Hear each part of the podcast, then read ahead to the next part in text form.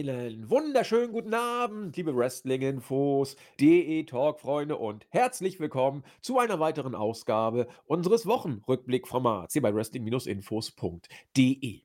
Ja, Schnapszahl war letzte Woche. Wir haben es gar nicht so mitbekommen. Die 222. Folge haben wir einfach so ja, gehandhabt wie eine ganz normale. Ist ja letzten Endes auch nichts anderes als eine ganz normale Folge, die nur eben die putzige Koinzidenz aufweist, dass es äh, eine Schnapszahl ist, die 222. Unsere zweite dreistellige Schnapszahl. Ja, hoffentlich kriegen wir die 333 dann auch hin. Es müsste ungefähr, na, ja, zwei Jährchen werden es vielleicht noch sein. Und dann sind wir auch da angekommen.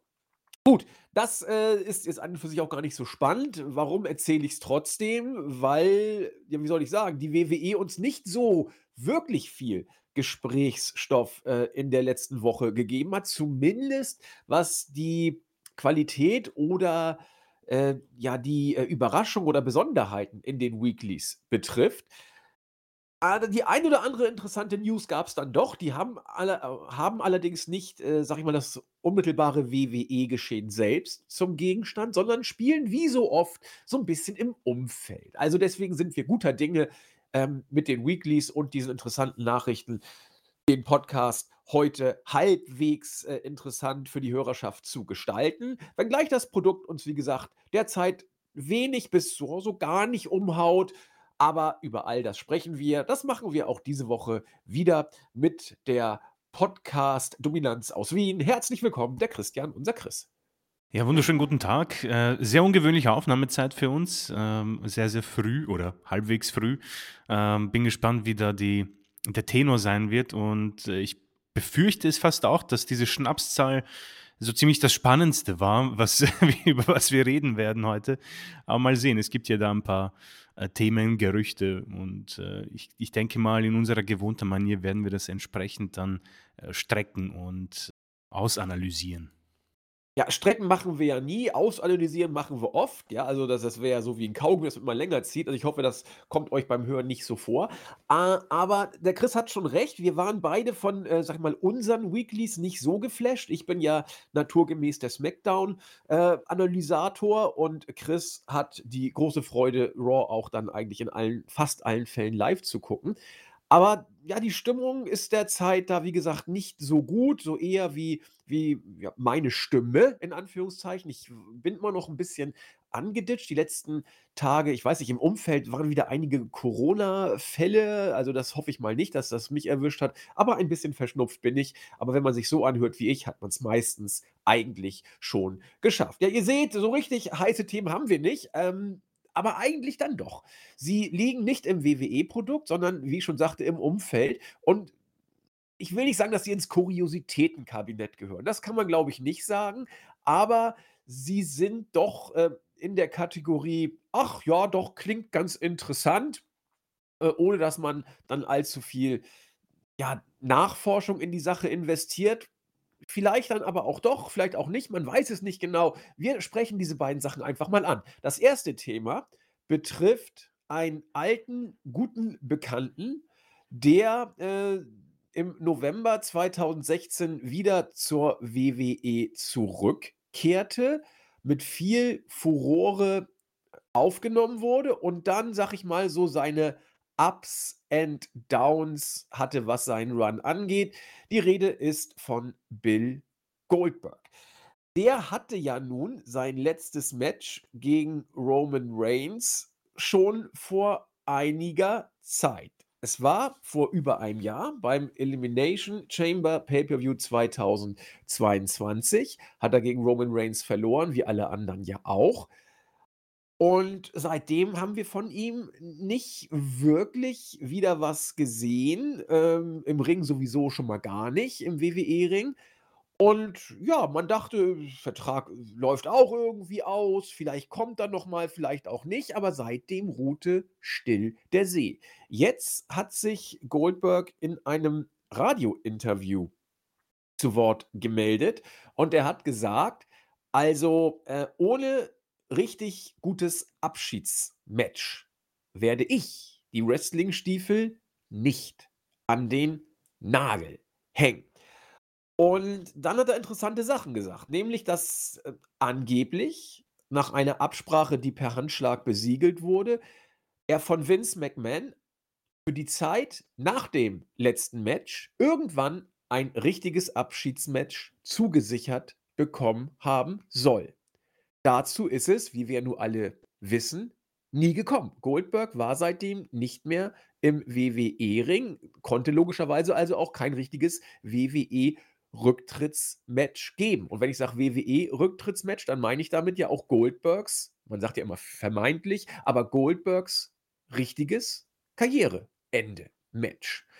Nur äh, äußert sich Goldberg so, wie wir ihn kennen und so wie man das ja auch generell kennt. Niemand wird ihm vorschreiben, wann und wie er zurückzutreten hat. Er entscheidet das selbst. Ein Stempel lässt er sich von keinem aufdrücken und er sagt, wenn er fertig ist. Zitat, Punkt, Ende der Geschichte. Ja, und nun äh, darf man natürlich gespannt sein, was das heißt. Könnte ja sein, dass er jetzt durch dieses Radiointerview sich interessant machen möchte, um bei WWE ein bisschen Verhandlungsdruck zu erzeugen und seine Position zu stärken. Vielleicht hat er auch noch ganz andere Ideen. Ich wiederhole mal oder ich zitiere mal, was, äh, wir hier, äh, in der News haben, ähm, die der gute Jens vor einigen Stunden rausgebracht hat. Er sagt: „Wenn ich also auf Welttournee gehen und es selbst promoten würde, wäre dies eine Möglichkeit. Hey, ich bin Geschäftsmann und ich bin glücklicherweise in einer Position, in der ich es immer noch schaffen kann. Letzten Endes glaube ich, wie gesagt, dass meine Figur einen angemessenen Abschied verdient hat. Und solange das nicht passiert, glaube ich nicht, dass ich meine Stiefel an den Nagel hängen werde. Alles ist also eine Option. Ich neige sehr dazu, es selbst zu promoten und eine Welttournee durch vier Städte zu machen. Ja, da müsste ja quasi auf jedem Kontinent eine Stadt haben. Also man muss mal gucken, was er mit Welttournee mit vier Städten meint. Das heißt also, zur Not macht er es selbst. Was bedeutet das jetzt? Will er, wie ich schon andeutete, seine Chancen bei WWE ein bisschen besser ins Spiel bringen, indem er sozusagen den Druck auf den Marktführer erhöht, dass er sagt: „Zur Not mache ich selbst und dann wird euch ein tolles Geschäft durch die Lappen gehen?“ Oder ist das vielleicht nebenbei ein kleiner Deut Richtung AEW oder ist es einfach nur ein viel zu später Aprilscherz? Chris, was meinst du dazu? Ja, Goldberg ist für für mich am Anfang 2016, äh, sehr spannend gewesen.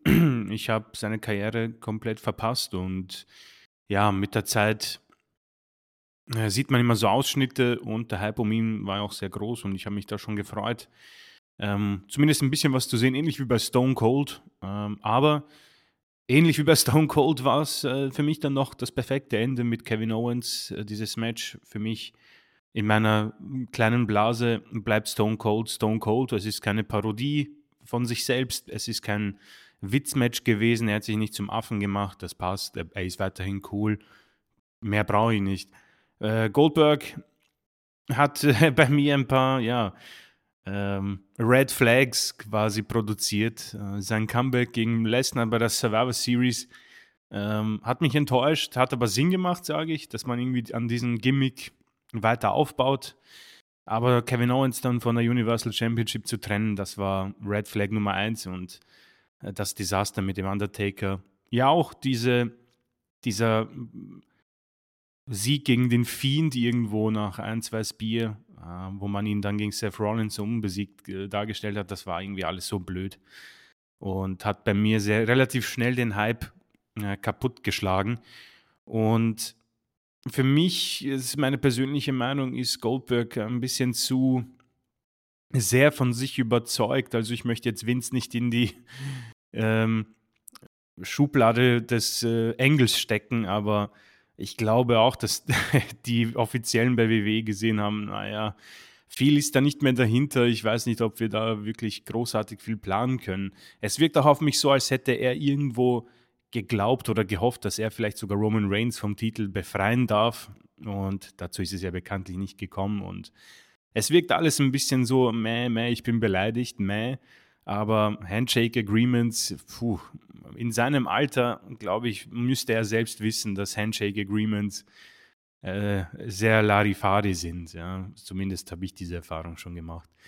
Mm, die Abschiedstour äh, klingt ganz interessant, nur ist die Frage, wer großartig Interesse daran hätte, weil ich gehe mal stark davon aus, dass das ja ähm, einmalige und sehr teure Deals wären für die jeweiligen Promotions. Ja. Ich bin mir nicht sicher, wie das sonst fun funktioniert. Also da, da vertraglich, ob er jetzt zum Beispiel bei New Japan ein Match bestreiten darf oder ob er dann zur AEW gehen kann. Ich meine, viele, äh, ich habe schon irgendwie Interviews gesehen von irgendwelchen möchtigen Experten, die sagen, ja, Khan, Tony Khan muss äh, Goldberg gegen CM Punk für Wembley ähm, bucken. Und ja, da hat es mir schon den Magen umgedreht. Ich bin mir zwar nicht sicher, ob das nicht tatsächlich helfen würde für den Kartenverkauf, aber in meiner eigenen Wrestling-Fan-Blase brauche ich dieses Match nicht, um ehrlich zu sein. Goldberg hat für mich ein gutes Match geliefert. Das war WrestleMania 33 gegen Lesnar.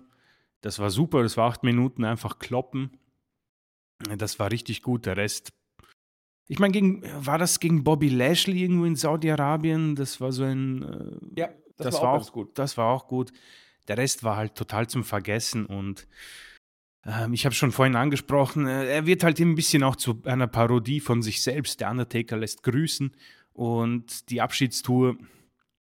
Ich bin nicht der, der entscheidet, wer das verdient hat. Ich persönlich glaube auch, dass wir in einem Zeitalter sind, wo Abschiedsmatches nicht mehr das sind, was sie waren oder was sie hätten sein können, nachdem ja die Rückrückkehr im Wrestling ähm, ja wirklich sehr regelmäßig stattfindet. Shawn Michaels ist für mich ein gutes Beispiel. Ric Flair ist vielleicht ein schlechtes Beispiel, aber gleichzeitig auch ein super Beispiel. Ähm, ja, Shawn Michaels war auch kein gutes Beispiel, ja. wenn man die Qualität nimmt. Von daher stimmt, man muss beide irgendwie für sich, ähm, ja, soll jeder für sich entscheiden, ob er Spaß hat oder nicht.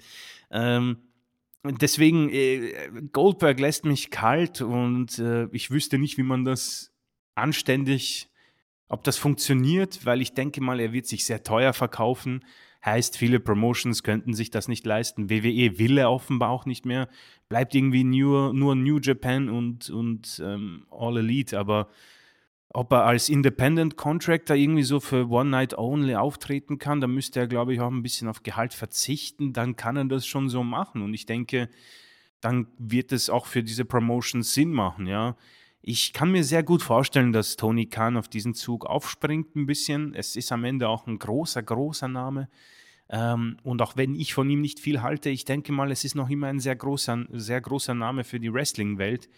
Und würde definitiv für das, ähm, für den Verkauf, für den Ticketverkauf, ja auch irgendwie vielleicht für das Image, wenn man sagt, ja okay, schau, äh, diese Promotion, die äh, WWE attackiert, holen sich solche Namen problemlos offenbar. Und das ist ja natürlich auch ein Ausrufezeichen.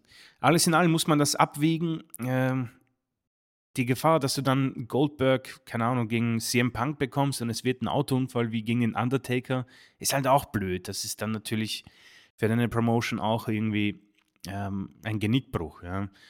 Äh, die Schnelllebigkeit äh, macht es natürlich schnell vergessen, aber wir sprechen halt immer noch davon. Und wenn ich dann so einen Strich drunter ziehe, er wirkt für mich ein bisschen wie ein beleidigtes Kind. Hat es irgendwo vielleicht verdient? Ich weiß nicht, ist schwer für mich zu bezeichnen, wer wirklich ein Abschiedsmatch verdient und warum das so wichtig ist. Ähm, hätte ich Interesse, dass er bei AEW auftritt? Hm, nicht so viel. Es gibt da ein paar Paarungen, die wären natürlich interessant.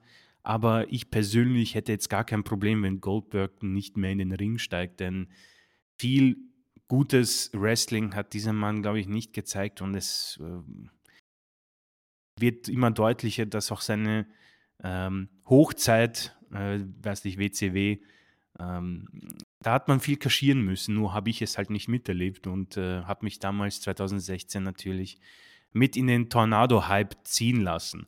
Von daher, meiner Meinung, also von mir aus braucht es das nicht. Ähm, bin mittlerweile schon sehr kalt, was Goldberg angeht.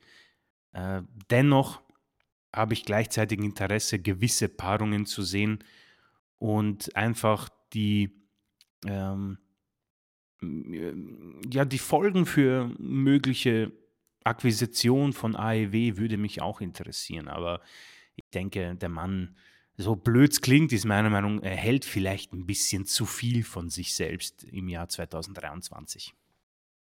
Ja, vielen Dank. Also ich habe deinen Ausführungen gerade gelauscht und kann vielen so zustimmen oder stimme vielen so zu. Manches sehe ich tatsächlich ein bisschen differenzierter. Also einmal die Aussage von dir, er wirkt so ein bisschen beleidigt. Kann ich verstehen, sehe ich ein bisschen anders aber, denn ich glaube, Goldberg ist da nicht wie wie ein Punk, der da wirklich rumheult, weil er einfach rumheult.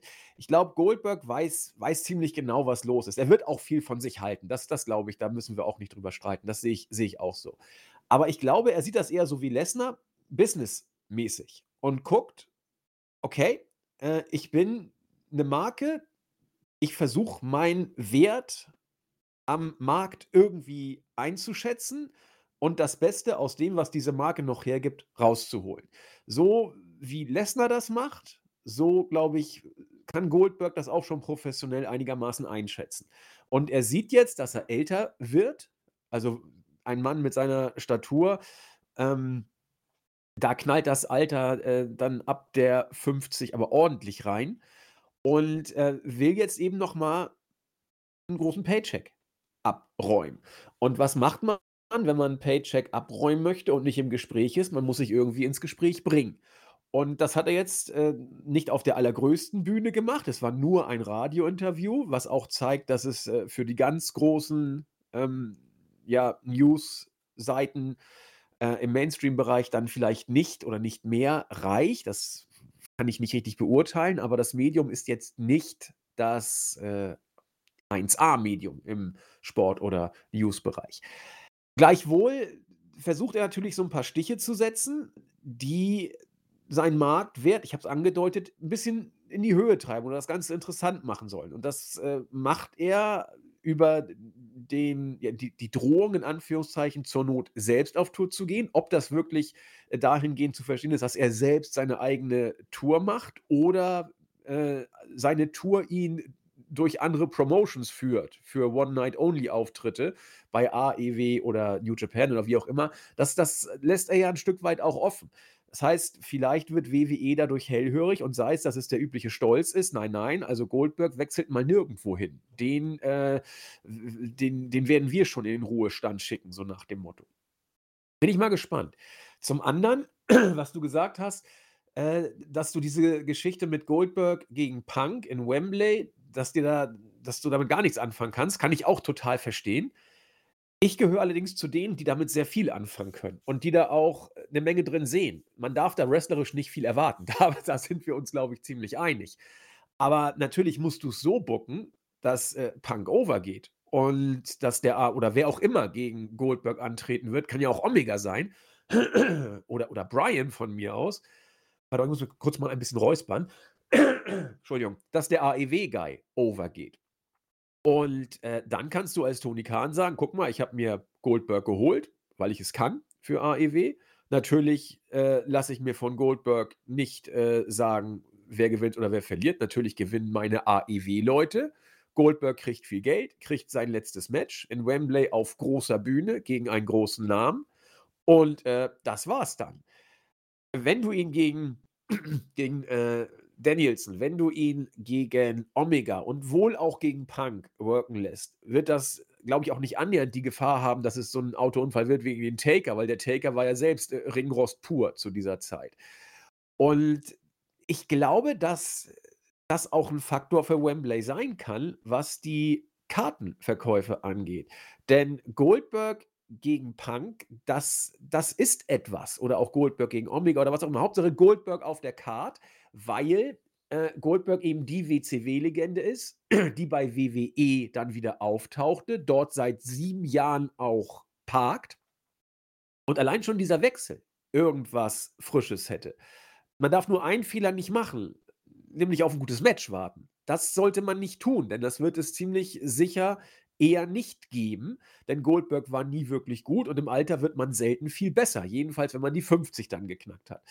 Und deswegen sehe ich es eher so als als Hype-Event, als etwas, was man sich angucken möchte, ohne viel zu erwarten und was zwischen den Zeilen vielleicht mehr sagt, als, äh, die Zeilen auf dem Billboard aussagen. Und, äh, es wäre einfach 'ne riesen Wrestling-Mediengeschichte, die, äh, wie Vince sagen würde, Shakes, äh, bit upshaken würde, äh, things a bit upshaken würde. Würde, nicht würde, meine Fresse. Und, äh, das würde ich mir schon ganz gerne angucken tatsächlich. Und wenn ich sage, dass Punk ein Grund ist, sehr konkret über Wembley nachzudenken, wäre Goldberg noch einer, äh, der mich noch mehr nachdenken lassen würde, insbesondere wenn beide gegeneinander antreten würden. Denn da ist 'ne Aussage drin und die finde ich ganz, äh, interessant. Und deswegen mal gucken.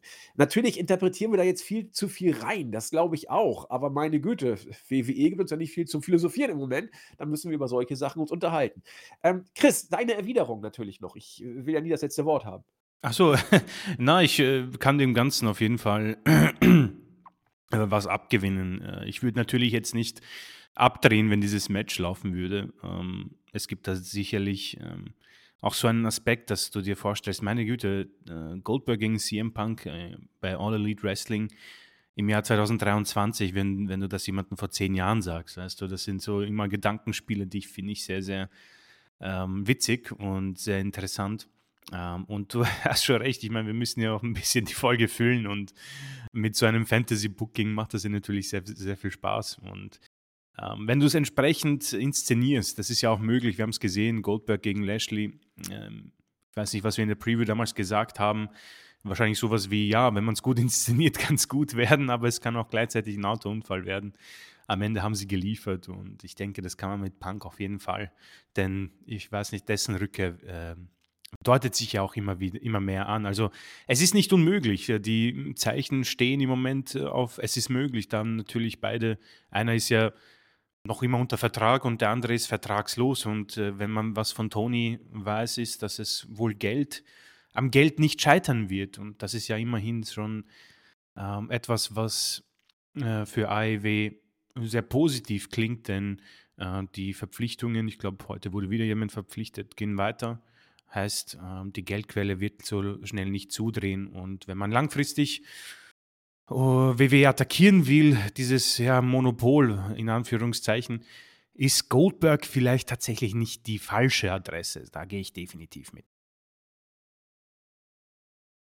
Ja, zumal, ähm, wenn man das Goldberg-Eisen schmieden möchte, dann müsste man jetzt da auch langsam ran, Ja. denn, äh, es wird ja nicht besser. Also, der der wird ja wird ja immer älter und irgendwann kriegt das nicht mehr hin. Und jetzt wäre es eben noch etwas, was eine gewisse mediale Aufmerksamkeit generieren würde.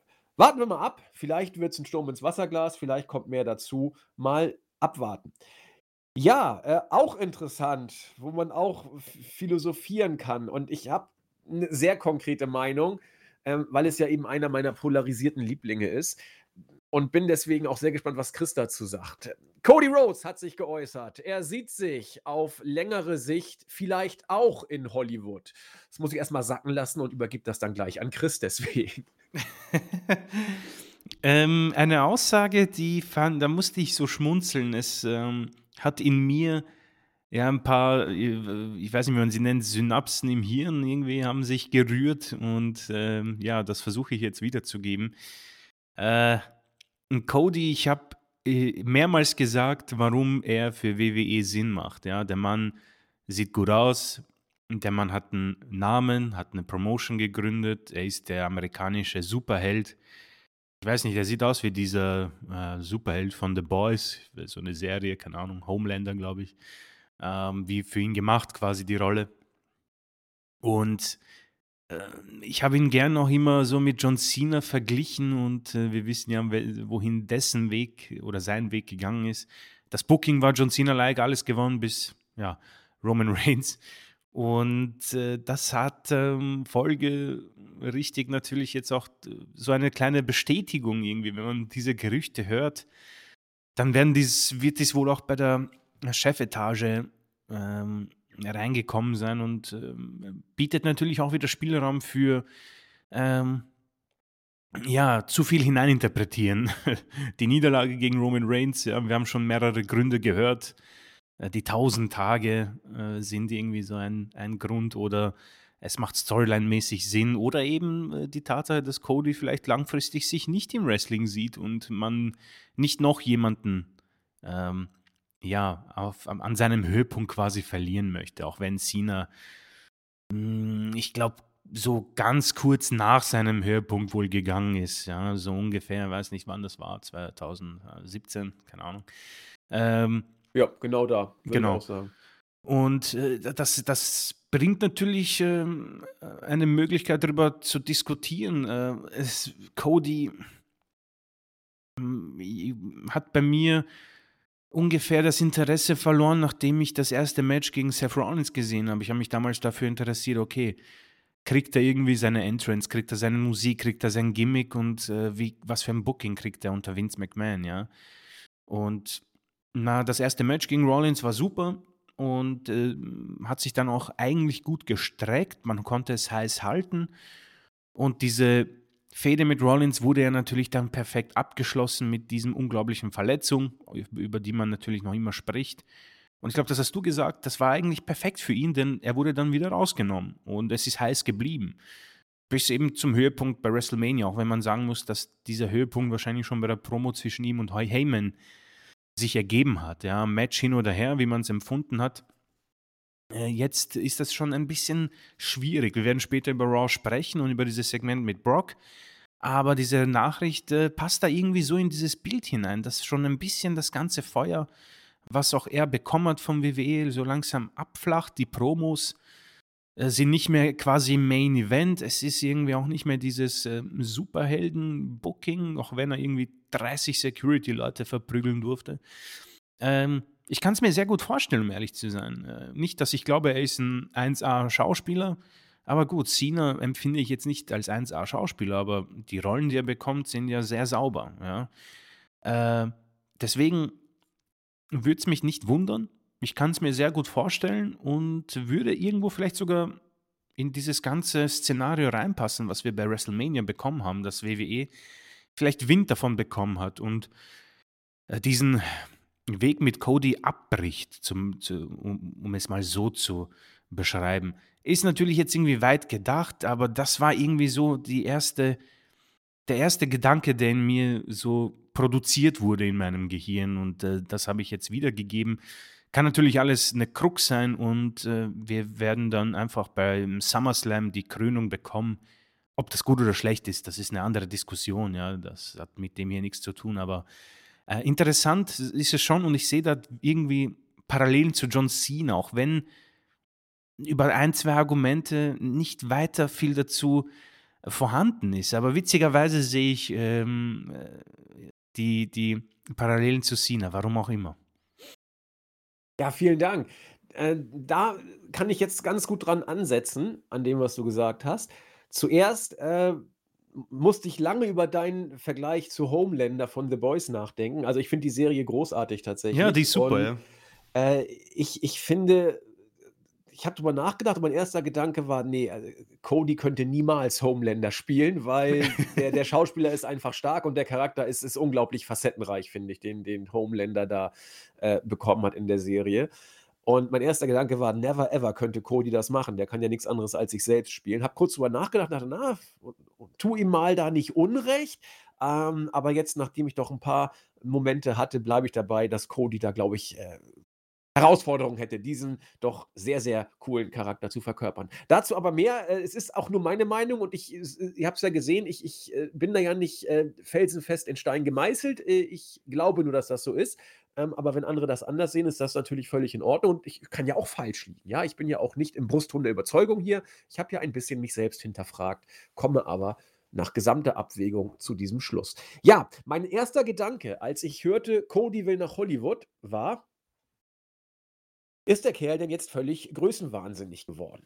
Denn irgendwie habe ich das Gefühl, dass er sowieso wir haben ja Goldberg schon am Wickel gehabt mit dem großen Ego, dass er auch sich vielleicht eine Spur größer sieht, als er wirklich ist. Aber auch da muss ich innehalten, denn man wird ihm nicht absprechen können, dass er in den letzten vier, fünf Jahren unglaublich fokussiert und mit unglaublichem Erfolg seinen Weg gegangen ist.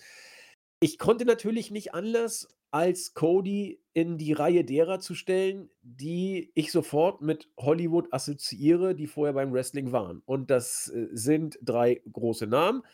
Ähm, 4, pardon, Hulk Hogan in den frühen 90ern. Das ist, äh, danach Batista, dann Dwayne Johnson und zuletzt John Cena, jetzt in zeitlicher Reihenfolge.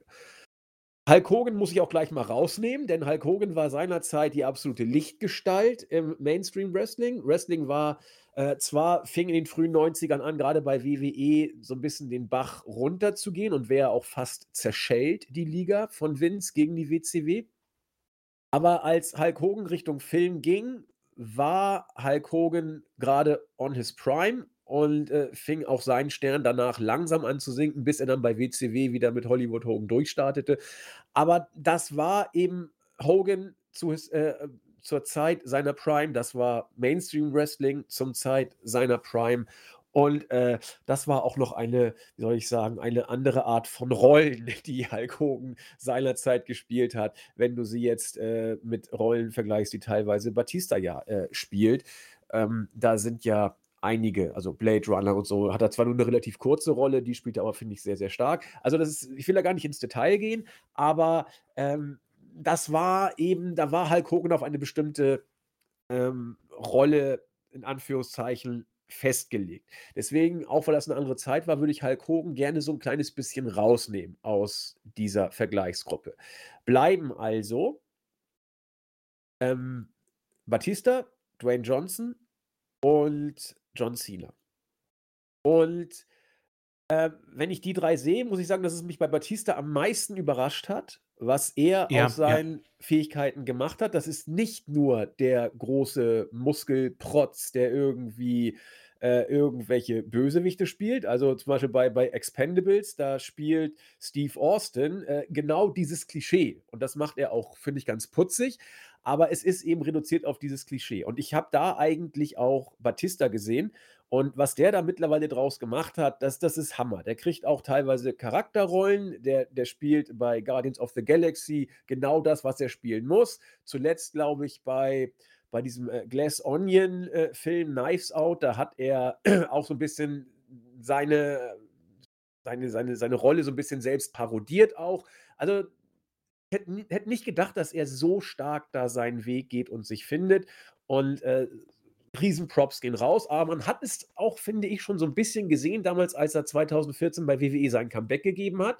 ähm, den Rumble gewonnen hat und dann ja bei Mania, äh, auf 'n Titel gehen sollte und zwischen Januar und April so ziemlich alles daneben gegangen ist und danach auch ebenfalls, was die Publikumsreaktion angeht. Also, Batze ist eigentlich im ersten Halbjahr 2014, dann ging er ja auch wieder, äh, nie auf einen grünen Zweig gekommen. Und trotzdem fand ich es bemerkenswert, wie er in Interviews sich damit so auseinandergesetzt hat und auch da äh, so leicht ironisch selbstkritische Kommentare angebracht hat und da schon, finde ich, gezeigt hat, dass er da echt über den Ding steht und mit dieser ätzenden Situation, finde ich, echt gut umgegangen ist. Da konnte man es so ein bisschen erahnen, dass er in Hollywood vielleicht dann doch äh, mehr zeigt, als er im Wrestlingring zeigen durfte. Und er hat da äh, für mich overperformed.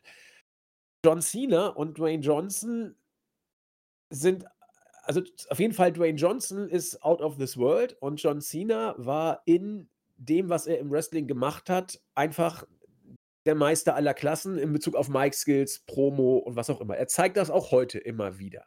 Da da ist er einfach stark. Und ich weiß eben nicht genau, ob Cody in diese Kategorie auch reingeht. Ich finde Codys Promos nicht so stark. Ich finde, er spielt sich eigentlich immer nur selbst und weiß nicht, ob ich ihm da Unrecht tue. Ich hoffe, ich tue ihm Unrecht, wenn ich befürchte, dass es schwer fallen könnte für ihn, eben, äh, andere Rollen zu spielen, was du als Schauspieler eben musst, was Batze, finde ich, großartig macht. Dwayne Johnson kann ich nichts zu sagen, weil ich seine Filme nicht gucke. Und, äh, John Cena habe ich nur ein bisschen was gesehen und das war jetzt auch nicht schlecht, was er da, äh, abgeliefert hat. Ähm, also Cody wird natürlich in andere Rollen schlüpfen. Also vor allem, er muss es so machen, dass es nicht so wirkt, als schlüpft er da rein, sondern dass es wirkt, das wäre er. Und äh, beim letzten Knives Out-Film bei Glass Onion habe ich nicht gedacht, dass ich Batze vor mir sehe, sondern diesen merkwürdigen Influencer, der auf Krampf versucht, irgendwie äh, relevant zu bleiben. Ähm, ich habe Angst, dass ich bei Cody immer nur Cody sehe, egal was er macht. Aber vielleicht überzeugt er uns ja auch alle. Und äh, deswegen bin ich mal gespannt. Meine Tendenz geht dahin, ah, das wirkt vielleicht doch ein bisschen. Äh, größenwahnsinnig ist falsch, aber um überambitioniert vielleicht. Aber vielleicht ist es auch genau der Schritt, der zu ihm passt. Fünf Jahre lang war vieles von dem, was er gemacht hat, am Ende richtig. Er hat es sich auch hart erarbeitet über die Indies, über Japan und so weiter. Äh, vielleicht zeigt er auch, dass ich hier völlig neben der Spur liege. Und äh, gerne lasse ich mich widerlegen. Derzeit bin ich skeptisch. Chris, äh, Schlusswort gerne von dir dazu.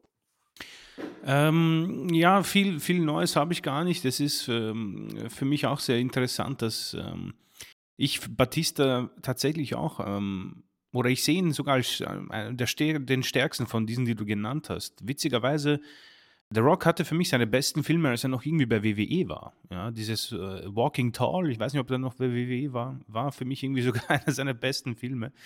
Ähm, der Rest, ich meine, er hat schon seine Daseinsberechtigung. Das sind schon sehr große Rollen. Ich glaube, er ist auch der bestbezahlte Schauspieler der Welt.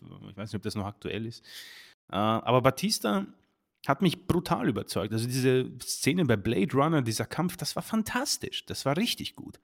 Ähm, es gibt jetzt auch noch irgendwie einen neuen Film mit ihm. Ich bin mir nicht sicher, wie der heißt. Da ist man irgendwie so in einer Hütte oder so, keine Ahnung.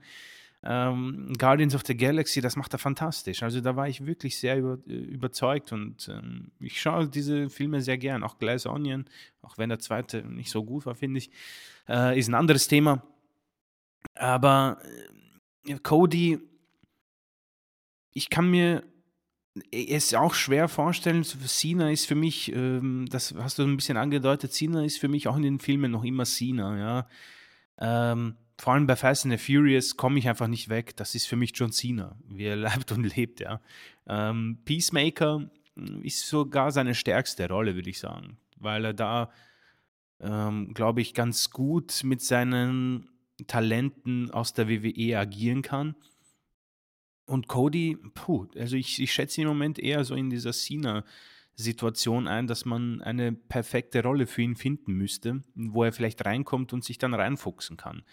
Ähm, ich kann mir aber trotzdem ihn auch vorstellen in einen in größeren Rollen. Es ist irgendwie einfach die, die Inszenierung und auch wie er sich ähm, präsentiert, wie er aussieht. Ich denke, dass da schon äh, viele äh, Regisseure sich die Finger lecken. Ich denke, das ist einfach auch so ein bisschen amerikanisch. Ähm, er ist auch sehr fit. Also er wirkt so fit wie noch nie, finde ich. Und ähm, sowas, glaube ich, kommt immer sehr gut an. Ähm, würde mich irgendwie dann aber gleichzeitig überraschen, weil er so sehr viel auch daran gearbeitet hat, dass er in diese Situation kommt jetzt bei WWE. Ich meine, diese, ich glaube, dass das äh, kein Gimmick ist, dass er tatsächlich diesen Titel haben möchte, weil er sonst unvollendet ist, ja. Ähm, ob, was ich wollen würde, ist immer schwer zu sagen. Es klingt so fies, wenn ich sage, ja, versuch's bei Hollywood, weil dann muss, muss ich mir diese Regentschaft nicht antun, die nach dem SummerSlam kommt. Ähm, ist ja gleichzeitig auch sehr fies, aber ich empfinde so. Es ist tatsächlich einfach so eine Situation, wo ich weiß, ich würde mir den ersten Film von ihm aus Interesse ansehen. Alles danach würde ich mir nicht ansehen. Und gleichzeitig würde ich ihn bei WW auch nicht vermissen. Es ist voll, voll fies, aber er ist bei mir in dieser Situation, ja. Äh, gleichzeitig glaube ich, dass er beim SummerSlam Champion sein wird und äh, sicherlich eine lange Regentschaft bekommt und wir diese Hollywood-Situation wohl erst danach bekommen werden. Also ist das so ein Mischmasch aus diesen Geschichten. Ähm, ich wünsche ihm alles Gute, ja, klar, aber bei beiden Situationen wäre es mir relativ egal. Aus Interesse schaut man sich natürlich an, aber langfristig ähm, ist er bei mir einfach nie overgekommen und ähm, ja, es ist so äh, auch ein Mann, den man schön ausanalysieren kann, auch seine, seine, sein Ende bei AEW und was da alles mitgespielt hat, von der Stipulation mit dem äh, World Title, dass er darum nie kämpfen kann. Das hat mich damals schon so unfassbar geärgert und es halt bis heute nach. Also es ist etwas, was ich einfach nicht gut finde und ähm, ich muss deinem Satz zurecht geben und das unterstreichen. Ich glaube, dass er sehr viel von sich hält und fair enough, klar, aber nicht jeder hat diese Daseinsberechtigung, sagen wir es mal so. Ja, tendiere ich eben auch zu, aber, äh, vielleicht überzeugt er uns, wie gesagt, eines Besseren und dann, äh, werde ich der Klar. Erste sein, der sagt: „Asche auf mein Haupt, ich lag falsch“ und, äh, Props gehen raus Richtung Cody. Ich habe mal geguckt, du meinst, glaube ich, äh, Knock at the Cabin. Das Ja, ist so ja, ja, so 'n ja. Psycho-Horror, äh, wo Batze mitspielt. Der ist ähm, der ist wohl schon erschienen. Ich habe ihn noch nicht gesehen und, ähm, ja, also da da bin ich mal also hat wohl nix mit Cabin in the Woods zu tun, dachte ich zuerst, ist aber tatsächlich die Verfilmung eines, äh, Buches, das 2018 rausgekommen ist. Aber Cabin in the Woods fand ich auch gut. Aber wir wollen jetzt ja, Ja. nicht zu sehr, äh, abdriften. Meine Güte, der hat aber der hat aber viel zu tun, ja? Guardians in the Galaxy äh, of the Galaxy Volume 3 ist in der Post-Production. Der 2. Teil von Dune ist in der Post-Production. Also, äh, der Mann, äh, ist dabei, ja? Also kann man kann man nicht anders sagen. Hat 'n richtig, richtig guten Weg. Also, wenn ich mir das hier so angucke, die Guardian of the Galaxy Franchise, Blade Runner, ähm, bei der Avengers ja gut, Avengers hat er natürlich als als, äh, Drax mitgespielt. Hm. Aber das ist schon. Eigentlich d das Peak, sage ich mal. Ja. Also, ich weiß nicht, wo du weiter oben sein kannst in Hollywood. Wollte ich grad sagen, Dune wird saumäßig teuer wieder, die die Fortsetzung. Also, das das ist das sind Blockbuster, ja? Das ist oh, Dune hat 165.000.000 gekostet und 400.000.000 eingespielt. Also Ach du meine Güte. alte Taube und das zu 'ner Zeit, wo wir Corona hatten. Also, das ist, äh, bemerkenswert. Aber wie gesagt, lassen Sie uns äh, lasst uns das nicht weiter verfolgen. Wir wollten's hier mal kurz ansprechen und ich finde es immer ganz interessant, wenn man dann so 'n bisschen off topic, äh, auch mal über, äh, ja, Filme und so was reden kann. Es ist ja eben auch, ähm, Wrestling related durch die Protagonisten und wenn Cody uns das Stichwort gibt, ja, meine Güte, dann, äh, können wir nicht anders, als das aufzugreifen. Äh, ist aber, wie gesagt, auch, glaube ich, heute verzeihlich, denn die Weeklies gaben zumindest aus unserer Sicht so viel jetzt nicht her. Äh, und als Beispiel dessen möchte ich einfach nur SmackDown aufführen. Chris und ich haben's ja in der kurzen Anbesprechung ausgeführt. Also, äh, wir haben's auch letzte Woche schon gesagt, also die kalte Kaffeephase kommt jetzt einfach. Und ich habe das Gefühl, dass bis auf Roman Reigns derzeit nichts heiß ist. Und Roman Reigns zeichnet sich dadurch aus, dass er schlicht nicht da ist. Zumindest bei SmackDown, äh, war er nicht da. Es wurde viel über ihn gesprochen und das zeigt, äh, wenn du nicht da bist, aber man über dich spricht, bist du das Einzige, was wirklich wichtig ist, ja? Und so war's auch. Also, es ging los, wo ich wieder gleich abschalten wollte, mit Sami Zayn und Kevin Owens und den Usos. Und sie labern das, was sie seit Wochen labern. Mittlerweile ist wirklich jegliche, äh, Innovation, Spaß oder irgendwelche Geschichten sind da raus. Als ich Sami Zayn und Kevin Owens im Ring habe stehen lassen, musste ich sofort an das denken, was Chris dachte. Kevin Owens wirkt, als ob er keinen Bock hat. Meine Güte, deutlicher als, äh, diesen Freitag habe ich's tatsächlich kaum gesehen. Im Ring wirkte Kevin Owens deplatziert. Ich glaube, er hat sich selbst auch deplatziert gefühlt und hat auch überhaupt keinen Bock. Und es wirkte für mich auch bei, ähm, Sami Zayn tatsächlich so. Die Usos sind so, wie sie immer sind, aber Kevin Owens und Sami Zayn wirken für mich völlig neben sich stehend und überhaupt nicht mit dem Herzen bei der Sache. Um beim, äh, Thema, äh, bei Goldberg zu bleiben, das ist, äh, Professional Business, die spulen's runter, die sind einfach gut, alles in Ordnung. In der Sache gibt's auch nichts Neues zu erzählen, ja? Man hätte es nicht gedacht. Äh, Roman Reigns hat ein Problem mit, äh, Kevin Owens und Sami Zayn. Das Problem muss jetzt langsam gelöst werden. Ich höre seit Monaten nichts anderes. Also, da geschweige denn, wie's gelöst werden soll, ja? Also, Sikoa sagt, er will's lösen. Ja, hm, nicht schlecht. Also, Sikoa übrigens auch noch einer der wenigen, die hier irgendwie, äh, rausstechen aus der ganzen Geschichte. Ja, also, ich ich greife vor, die beiden haben sich unterhalten die beiden Teams haben sich unterhalten und als dann Sami Zayn wirklich sagte, nach 'n paar Takten, äh: „Ich glaube nicht, dass ihr nur zum Reden hier seid“, wollte ich sofort vorspulen. Ja, weil dann war genau klar, was was passierte. Es gab 'n kleinen Beatdown und am Ende wurde dann der Main Event zwischen Solo Sikoa und Matt Riddle angedeutet, denn Matt Riddle hat natürlich sich hier auch, äh, zugunsten von Owens und Zayn beim Anfangssegment Brawl auf deren Seite geschlagen, so wie er es gefühlt schon seit 100 Jahren macht, obwohl er, glaube ich, erst seit anderthalb Wochen wieder da ist. Also es fühlt sich jetzt schon really old an.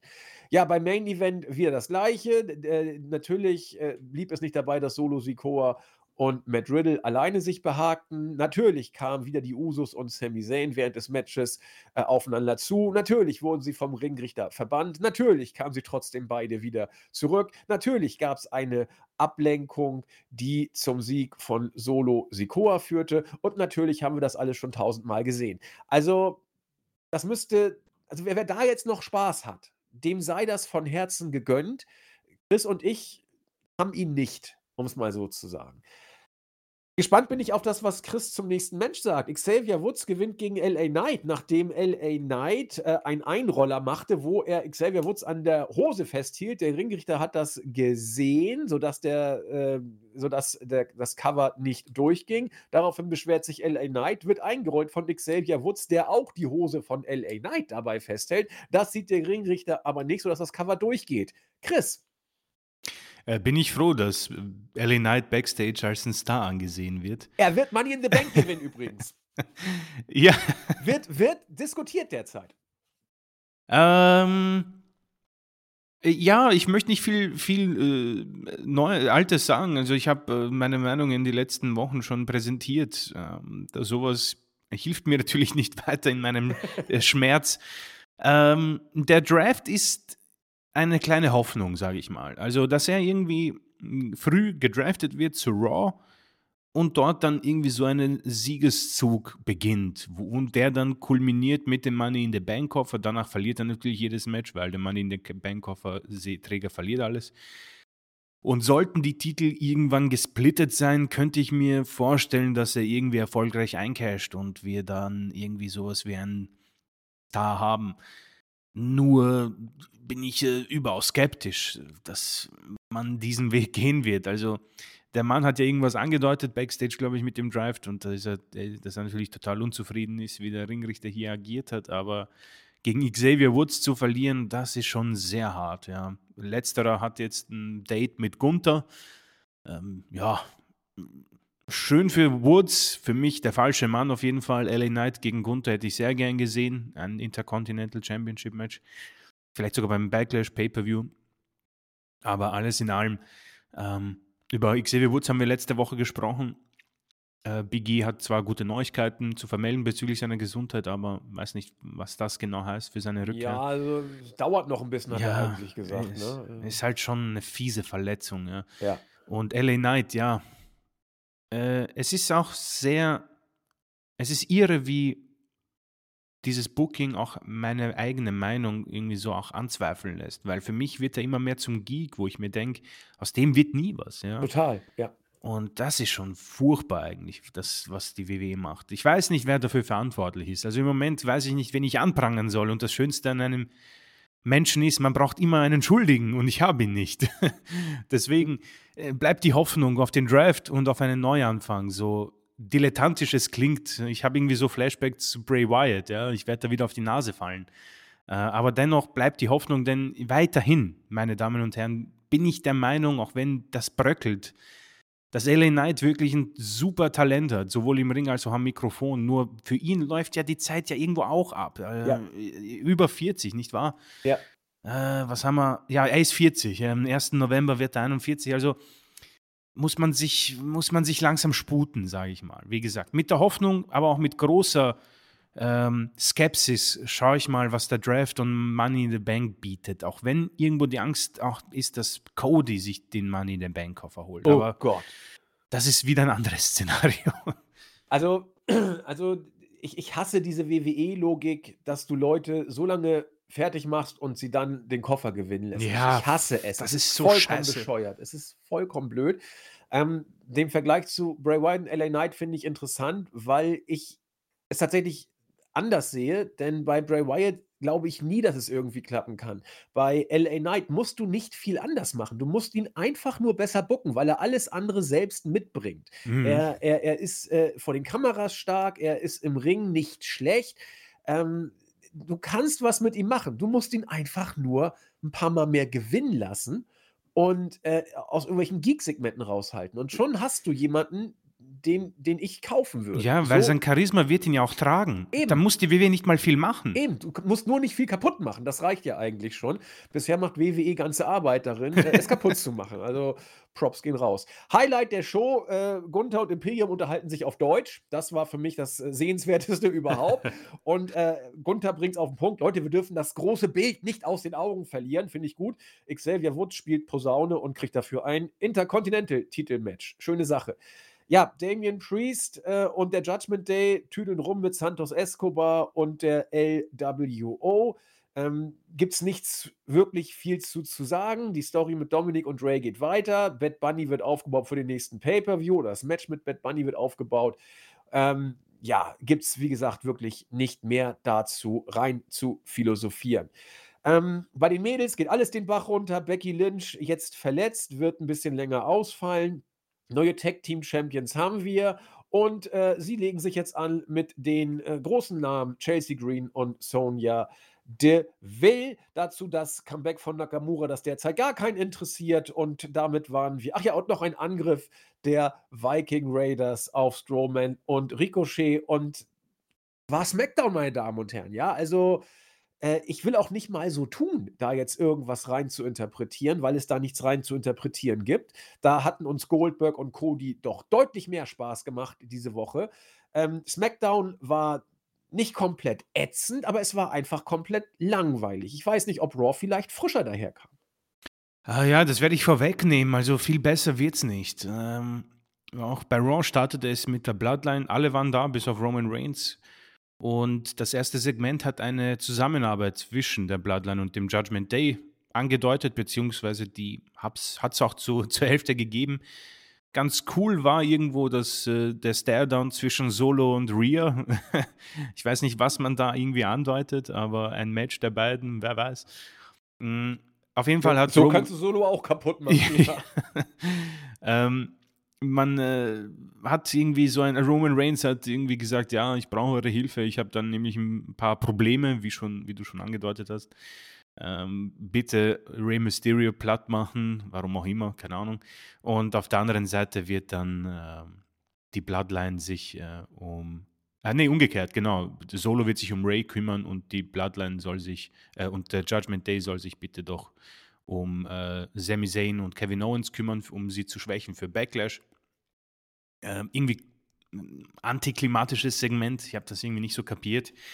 Ähm, eine interessante Andeutung, irgendwie so ein Match zwischen Bloodline und Judgment Day. Klingt gar nicht mal so übel. Ähm, nur wüsste ich nicht, in welchem Szenario man das liefert. Vielleicht irgendwie beim nächsten Pay-Per-View. Auf jeden so Fall. Shield gegen Wyatt für Arme. Ja, so Gefühl, ne? aber irgendwie hat es was. Hat es was, ja. Es fehlt irgendwie so das weibliche Pendant noch bei der Bloodline, aber an sich hm, jetzt nicht schlecht, ja. Man hat da viele Andeutungen. Solo gewann sein Match gegen Ray, das hast du schon angedeutet, das passt eigentlich sehr gut für Solo. Er gewinnt seine Matches sehr, sehr regelmäßig und sehr deutlich auch. Ähm, Latino World Order wieder dabei. Hm, ich weiß, was man da probieren will, nur ich glaube nicht, dass es wirklich funktioniert. Ich, irgendwie überstrahlt Ray noch immer seine Kompanen, äh, Santos Escobar und Wild und äh, Cruz del Toro. Äh, so sehr Ray auf Dominic nicht einprügeln wurde, würde, wurde, wollte, so sehr genießt er es in letzter Zeit. Ähm, wir warten auf Backlash, ja, mehr ist da nicht dahinter. Ähm, mein Cup of Tea ist es nicht. Ähm, Adam Pierce hat sehr viel mit dem Draft zu tun, deswegen hat er nur hat er wenig Zeit für die Probleme von Chad Gable und Maxine. Man deutet hier ein bisschen auch den Draft an da gibt es später ein süßes Segment wieder mit Baron Corbin. Ganz kurz nur, ich finde Otis in solchen Segmenten gut. Also, sorry, ja. der, der, der, also das ist, wenn irgendeine Figur auf diesen Schrott-WWE-Humor irgendwie passt oder wer, die dagegen resistent ist, dann ist es Otis. Also, er macht das irgendwie immer gut, finde ich. Ja, dies, diesbezüglich, er macht das wirklich gut und in diesem Zug äh, darf man sich gern das Thumbnail auf unserer äh, Startseite ansehen beim Raw-Bericht. Ja. Das ist wirklich genial. Vor allem Adam Pierce hat ein schönes Standbild. Ähm, Ja, äh, Damage Control. Da, da, da, ist alles drin. Da ist alles Bild. drin. da ist alles drin, ja. Wirklich, jeder Gesichtsausdruck ist eine glatte Eins. Und man kann auch erkennen, dass Gable eigentlich echt was auf dem Kasten hätte, wenn man ihn denn nur ließe. Sorry. Nee, es ist ähnlich ein bisschen wie bei LA Knight ähm, und Gable. Also beides wirklich mit großem, großem Potenzial, was man leider nicht ausnutzt und ausnutzen wird. Damage Control ein bisschen äh, versucht man sie äh, darzustellen, als wären das kompetente Herausforderinnen außerhalb von Bailey. Und Dakota hat sogar ein Non-Title-Match bekommen gegen Bianca Belair, hat sie deutlich verloren, leider. Immerhin neun Minuten. Interessanterweise, äh, Io Sky und Bailey haben kein einziges Mal eingegriffen. Ähm, weiß nicht, ob da ein Split angedeutet wird. Wir haben letzte Woche darüber gesprochen. Ähm, bleib immer noch der Meinung, Dakota, ihre Entrance, Mimik, Gestik, Inring reicht für mich für mehr. Und die WW braucht im Moment mehr. Du hast die Verletzung von Becky angedeutet. Ähm, aber gut, Bianca ist schon, das, das ist ein wirklich starkes Booking für sie. Also ich weiß nicht, wer sie vom Titel trennen soll. Money in the Bank eventuell. Hm, muss man schauen. Äh, Bronson Reed Hype-Video, Heyman und Judgment Day sind Backstage zugänge. Nichts wirklich Interessantes. Und dann kam äh, Cody Rhodes und er wollte sich mit Brock Lesnar prügeln. Adam Pierce wollte es unbedingt verhindern, denn Cody hat keine Ringfreigabe. In größter Homelander-Manier hat er dann 50 Leute verprügelt, äh, nur um am Ende wieder nicht an Brock heranzukommen. Der hat irgendwie das Outfit vom Undertaker gestohlen, hat sich kurz gezeigt und äh, ja, wir bekommen das Match beim Backlash. Ähm, aber ich freue mich immer noch auf das Match. Die Fehde ist irgendwie total bescheuert, macht für mich überhaupt keinen Sinn. Aber ja, äh, man baut Cody wohl weiter auf. Er muss das Match gegen Lesnar auch gewinnen. Also eigentlich das gleiche wie vor, vor einer Woche. Man wartet eigentlich nur noch auf Backlash. Mehr, mehr kann man hier auch nicht machen. Lesnar wird nicht Woche für Woche da sein. Ähm, äh, und er hat sich hier gezeigt, mehr hat er nicht gemacht, hat gegrinst. Das Match steht, ist okay. Meiner Meinung nach ein bisschen zu OP, was Cody da gemacht hat, aber er ist ja immer noch quasi. Das sowieso. Und er hat, glaube ich, auch äh, die schlimmste aller Beleidigungen ausgesprochen. Lesnar, du bist ein Feigling. Also das, das würde ich aber. Das habe ich schon auf dem Schulhof nicht auf mir sitzen lassen. Ja? Meine Güte. Also, really das, getting personal there. Da hat er wirklich aus der tiefsten Schublade. Low blow, meine Güte. Äh, ja, mal, äh, wie gesagt, das Match überstrahlt die Fehde, das ist okay. Ähm, ein guter Übergang. Seth Rollins hat gegen The Miz gewonnen und meine Damen und Herren, das ist für mich irgendwie die beste, das beste Beispiel, was ein Promi-Match für einen Langzeit-Wrestler für Probleme bereitet. Seth hat das Match gewonnen und es hat ihn einfach noch weiter in die Karte runtergedrückt. Ich weiß nicht, ob das daran liegt, dass Vince wieder da ist, aber es kommt mir so vor, als wäre er total verloren. Dieses ja. Gimmick, was er hat, ist keins. Es wird ausgeschlachtet und ich glaube auch, dass die Leute langsam genervt sind davon. Weil man macht nicht mehr so mit, man macht mit, aber nicht mehr so krass. Und ein Match gegen Miss als drittes Match bei Raw, Mann, also ich glaube, so, dass sogar LA Knight ein besseres Booking hat. Also, äh, weiß nicht. Seth muss dringend in eine Pause und was komplett Neues bringen, weil das ist irgendwie im Moment auch ein bisschen Zeitverschwendung keine Ahnung, ob er sich auch vielleicht im Ton vergriffen hat mit dieser Situation im Ring, wo ihm gesagt wurde, dass er nichts sagen soll. Letzte Woche war er ja gar nicht bei Raw und jetzt dieses Match. Mh, hm, schwierige Zeiten für Seth, aber er ist genau da, wo wir ihn auch, glaube ich, sehen. Ich weiß nicht, ich möchte nicht für dich sprechen, aber äh, so traurig es ist, er ist im Moment tatsächlich angekommen, wo er auch Gefühl vom Gimmick her sich befindet. Ja? In einem Mid-Card-Match gegen The Miz. Ja, also bin ich vollkommen bei dir. Und ähm, anstelle irgendein Segment von, von Rollins mir anzugucken, oder mit Rollins, der wirklich derzeit ziemlich, äh, ich finde, hilflos hast du, also Ja, wirklich, er ja. wirkt völlig lost, gucke ich mir lieber tausendmal die fünf Sekunden an, wo äh, Brock Lesnar mit einem merkwürdigen Outfit, das du angesprochen hast, als Mischung aus äh, Cowboy, Undertaker-Gimmick und Ölzeug der Matrosen auf hoher See. Also das, das müsst ihr euch angucken. Also ich, ich habe es mir jetzt eben gerade noch mal wieder äh, reingezogen. Also es ist mega. Also das muss man einfach sehen. er kann es tragen. besser als Rollins. Ja, auf jeden Fall. Deswegen, es ist, das ist ein super Beispiel eigentlich. Äh, Brock war ungefähr 10 Sekunden zu sehen und ich hatte mehr Spaß als mit diesem Match. Ja, ging mir genauso. Es ist äh, irre, ja. Ähm, ja, Sami Zayn, Owens, Riddle, hast du alles angesprochen. Ähm, nettes Segment, man weiß, dass, dass sie Talent haben, aber das führt zu nichts. Bin, es ist schlimm, wie sehr ich es eigentlich schon nicht mehr brauche, dass Owens und Zayn Tag Team Champions sind. Also, weiß nicht, ob es nicht sogar besser wäre, dass die Titel zurückwandern zur Bloodline, aber ist vielleicht ein Thema für eine andere Podcast-Folge. Ähm, ja, Austin Fury gegen Bobby Lashley endete via Disqualifikation. Zwei Dinge sind interessant. A, John Cena hatte recht. Und B, ähm, Bronson Reed äh, soll angeblich irgendwie besser dargestellt werden, denn er hat hier eingegriffen und durfte auch Bobby Lashley abfertigen, mit ein bisschen Hilfe von Austin Fury. Ähm, alles in allem wirken alle drei auch sehr verloren. Also ich weiß nicht, ich möchte dann natürlich auch eine andere Argumentation finden, aber Austin Fury, Mann, er hat John Cena besiegt, aber mir kommt so vor, als hätte er in 20 Sekunden bei WrestleMania verloren. Also da ist ja nichts, nichts. Die Leute interessiert es nicht. Das ist furchtbar.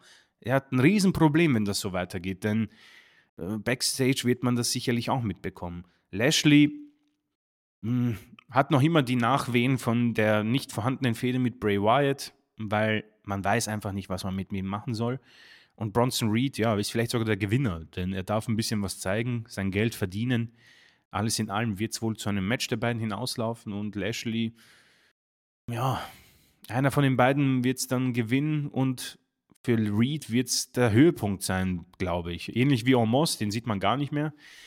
Äh, ist das hier so ein, eine kleine Offenbarung, dass vielleicht tatsächlich jemand anderes backstage die Fäden zieht? Ja, wobei ich gebe dir auch vollkommen recht, dass wenn du diese drei gerade von dir genannten Protagonisten nimmst, Theory, Lashley und äh, Reed, äh, Reed hat ja wenigstens ein bisschen was, so ein bisschen Momentum gerade auf seiner mhm. Seite. Alle anderen sind ja vollkommen kalt und das muss das hast du, finde ich, sehr schön auf den Punkt gebracht, dass, äh, nachdem Theory gegen Mania bei äh, gegen John Cena bei Mania gewonnen hat, ist der Typ immer noch kalt. Äh, ähnlich wie Rollins, der hängt völlig in der Luft. Man weiß überhaupt nicht, wo es hingehen soll. Ja. Er, hat, er hat nicht mal einen Weg oder irgendeine Idee. Äh, Lashley ist ja wenigstens Lashley, der mal da ist und mal hier. Der hat ja nie irgendwie groß was zu sagen oder äh, so gehabt. Und ähm, der gute Bronson Reed ist eben so ein bisschen fresh noch gerade. Und wie du sagtest, er wird dann relativ schnell wohl durchgereicht werden äh, in der Card. Aber derzeit ist er der heißeste von den dreien. Ja, ich meine, ich, ich weiß nicht, ob ich die Leute langweile, aber ich, ich würde hier gerne kurz äh, einen Anker setzen. Ich kapiere ich kapier es einfach nicht. Nee. Wir, wir haben ja gesagt, okay, bring Omos gegen Lesnar und lass ihn wenigstens gewinnen und versuch's. Und es ist, ich weiß, es, ist, es geht mir hier nicht darum, dass ich nochmal unterstreiche, dass wir recht hatten. Aber ich kapiere es nicht, warum du dieses Match bei WrestleMania gebracht hast. Omos ist weg. Wenn ich Vince McMahon bin und meinetwegen ist er zurück, er wollte dieses Match. Was war, was war der Plan? Warum ist er nicht bei Raw zu sehen? Warum macht denn, lass ihn doch wenigstens jemanden squashen. Omos meinst du? Omos, ja. Glaube glaub ich, erklären zu können oder eine Theorie zu haben, warum das so sein könnte. Ich glaube, äh, Omos ist ja der, den man ab und zu mal aus dem Hut zieht und der dann äh, als der unbesiegbare Riese dargestellt wird, wenn man ihn mal braucht. Und ich glaube, Omos hatte, nicht, hatte nur eine einzige Aufgabe, Lesnar mal wieder einen Sieg zu geben, damit er jetzt bei der Fehde gegen Cody ein gewisses äh, Superstar-Momentum wieder refreshed hat. Ähm, denn sonst hätte Lesnar jetzt schon wieder verloren. Ja. Und äh, dann hättest du die Sache mit Cody nicht überbrücken können, bis er wieder gegen Reigns ran kann. Und so hast du wenigstens einen halbwegs heißen Lesnar. Gut, Lesnar ist immer heiß, aber ähm, ich meine, der Sieg, wir, haben, wir fanden das Match ja beide auch nicht so schlecht. Ja, wir haben ja beide ja, das Beste draus gemacht. Das, ähm, das, das gibt Lesnar tatsächlich vielleicht ein bisschen mehr, stimmt. denn ich glaube, Omos, da wird nie irgendwann, er wird auch gar nie so lange auf Tour gehen können, gesundheitlich. Und das, das mag eine Erklärung vielleicht dafür sein. Ich, das ist auch nur ja, du, eine Idee. Äh, ne? hast recht. Es macht, es macht irgendwo Sinn, tatsächlich. Ja. Ähm, und Austin Fury, um das abzuschließen, meine Güte, das ist für mich das logischste Booking. Der, der muss sie Woche für Woche rauskommen und uns damit nerven, dass er John Cena besiegt hat. Richtig. Woche für Woche muss er uns das sagen. So und damit angeben. bis, bis man kotzt. bis man kotzt, Ja, dass, dass genau. man Go-Away-Heat hat wie Dominik und man sich darauf freut, dass ihn jemand in die Fresse Ja. schlägt. Genau so. Aber er sagt nichts davon. Nichts. Und dann wird er nämlich nach ein paar Monaten auf einmal zum Babyface Ja. turn, weil man ihn so lieb gewonnen hat, weil man sich so aufgeregt hat zuerst. Schade, aber so kannst du ihn auch kalt machen. Das Ja, das war's. Der wird den Titel irgendwann verlieren und dann ist die Geschichte erledigt. Unglaublich, unglaublich schlecht. Ähm, ja, Heel Trish Stratus. Äh, erklärt ihre Aktion aus der Vorwoche. Also sie ärgert sich darüber, dass der Respekt fehlt. Immerhin ist sie dafür verantwortlich, dass Frauenwrestling ja das ist, was es mittlerweile ist, nämlich ernst zu nehmen. Ein paar WrestleMania Main Events. Aber sie hat es als respektlos empfunden. Sie hat kein Dankeschön bekommen. Sie war nur der Sidekick von Becky und Lita. Ähm, und äh, ja, sie möchte uns nochmal in Erinnerung rufen, dass äh, sie quasi ja, die Vorreiterin der Women's Revolution ist. Ähm, ja, ist okay. Es war jetzt nicht schlecht, muss ich sagen, diese Promo. Nur das, das, das Ding musst du bis zum SummerSlam strecken und das wird man nicht schaffen. Äh, für Becky, auch hier, es geht nicht darum, dass ich uns irgendwie ein Lob geben möchte, dass wir das ähm, auch so erwähnt haben, aber es ist am Ende die Konsequenz. Becky Lynch ist jetzt so kalt wie noch nie. Sie ist zwar verletzt, aber meine Güte, diese Fehde ist so unnötig und dämlich und bringt niemandem was. Trish wird nach dem SummerSlam gehen und Becky steht da mit einem kaputten Knöchel und einem Vertrag, das nächst, der nächstes Jahr zu Ende geht. Also vielleicht kann man das ja irgendwie Storyline-mäßig verpacken, aber wir sind in einer wieder sehr tiefen und sehr schlechten Zeit, was ähm, äh, Frauenstars angeht. Charlotte ist nicht mehr da, so sehr vielleicht alle sie nicht sehen wollen. Mann, ich wünsche mir Charlotte gerade zurück, um ehrlich zu sein, denn da ist nichts. Niemand ist da heiß. Das ist wirklich schlimm. Und ich glaube, dass die Verletzung ist für Becky, wenn sie denn kommt, gerade zum richtigen Zeitpunkt gekommen. Ja, sie ist eh so, so kalt, du hättest sie eigentlich eh aus den Shows nehmen müssen die nächsten Wochen. Und äh, dann kann man sich jetzt ein bisschen auskurieren. Ähm, Damage Control werden ziemlich sicher gesplittet, das ist Mhm, wohl zu ja. befürchten. Und äh, Bianca Belair wird stark gebuckt, ohne heiß zu sein, in Anführungszeichen. Und dann hast du eine Women's Division, die derzeit äh, nicht so abendfüllend ist. Das stimmt. Ja, Bianca hat keine Gegnerin. Das, das, wird, das wird eine schwache Regentschaft werden. Ja. Ähm, ja, Chelsea Green und Sonja Deville haben gewonnen. Das ähm, wird dich ja freuen, nicht wahr? Äh, Candice LeRae und Michin Miayim haben äh, nach dem I'm Prettier Finisher die Niederlage hinnehmen müssen. Es wird ein Titelmatch geben bei SmackDown. Äh, ja, für Titel, die ziemlich wertlos sind. Aber immerhin Titelmatch für Sonja Deville und Chelsea Green. Mal sehen, vielleicht reicht's ja. Äh, dann das für mich beste Segment der Show. Backstage spricht man über den Draft und ähm, äh, Elias macht Rick Books ähm, darauf aufmerksam, dass er sich nicht ärgern soll, wenn er sehr spät ge gedraftet wird und Elias wird sehr früh wahrscheinlich gepickt werden.